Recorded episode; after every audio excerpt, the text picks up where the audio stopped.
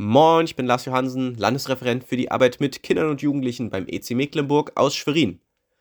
Kennen Sie das? Drei Warteschlangen stehen zur Auswahl und man nimmt zielsicher die, wo es einfach besonders lange dauert, wo, keine Ahnung, das Wechselgeld ausgeht, Artikel nicht im Kassensystem sind oder irgendwer irgendwas umtauschen und reklamieren möchte und es dauert alles einfach ewig. Ich kenne das nur zu gut. Immer passiert mir das. Immer mir, niemandem sonst. Das ist kein Zufall, sondern Murphys Gesetz.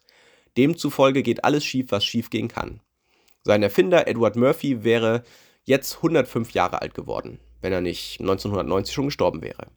Natürlich ist dieses Gesetz von Murphy kein bewiesenes naturwissenschaftliches Gesetz, sondern eher eine skeptische Lebensweisheit, die dadurch zustande kommt, dass unsere Wahrnehmung ja häufig nicht ganz richtig funktioniert. Wir erinnern uns nur an alles Schlechte und das Gute vergessen wir einfach. Ich weiß nicht mehr, wo ich mal in der richtigen Kasse stand oder wo irgendwas gelaufen ist und ich war einfach rechtzeitig der Erste. Wenn mein Brot vom Tisch fällt, dann kann ich mir sicher sein, es fällt auf die Marmeladenseite. Doch das ist nicht Murphys Gesetz, sondern es liegt daran, dass alle Tische gleich hoch sind und dass das Brot sich deswegen bei den meisten Menschen gleich oft dreht. Wären unsere Tische doppelt so hoch, dann sähe das super lustig aus, aber das Brot würde richtig rumlanden. Es gibt einfach eine Tendenz zum Nörgeln. Ich nehme das bei mir selbst wahr, aber auch bei meiner Umwelt. Das Glas ist nicht halb voll, sondern halb leer. Zuerst bemerke ich alles, was nicht klappt, was nicht läuft, wo es Probleme gibt. Gutes wird für selbstverständlich genommen. Ist gar nicht die Rede wert. Nicht geschimpft ist schon genug gelobt. Irgendwie typisch deutsch. Doch die Losung für heute ermutigt uns zu einem anderen Denken. Sie steht im Psalm 103, die Verse 2 und 3 und lautet: Lobe den Herrn meine Seele und vergiss nicht, was er dir Gutes getan hat der dir all deine Sünden vergibt und heilt alle deine Gebrechen.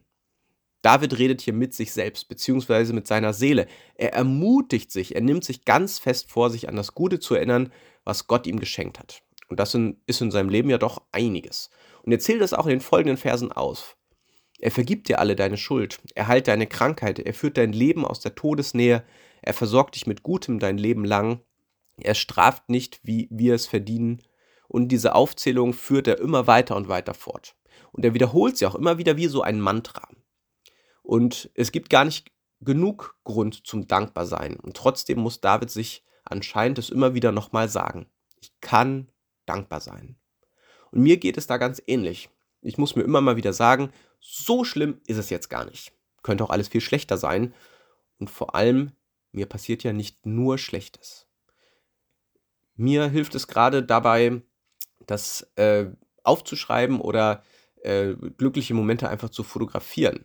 Jetzt stelle ich gerade das Fotobuch fürs Jahr zusammen und da schaue ich mir manche Fotos an oder lese in unserem Familientagebuch manche Anekdoten, was wir so hatten.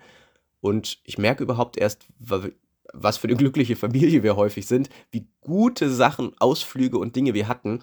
Und ich erinnere mich nur an die furchtbaren Fahrten, an die furchtbaren Ausflüge, wo alles gar nicht geklappt hat. Aber unser Fotobuch spricht eine andere Sprache. Genauso, wenn bei dir einmal alles furchtbar schief läuft, kannst du dir sagen, es gab auch andere Zeiten. Gott hat auch Gutes geschenkt und vor allem, Gott ist da, er passt auf, er vergibt dir deine Schuld, deine Sünden spielen keine Rolle mehr. Vergiss nicht, was er dir Gutes getan hat. Vergiss nicht, was er dir jeden Tag tut. Amen.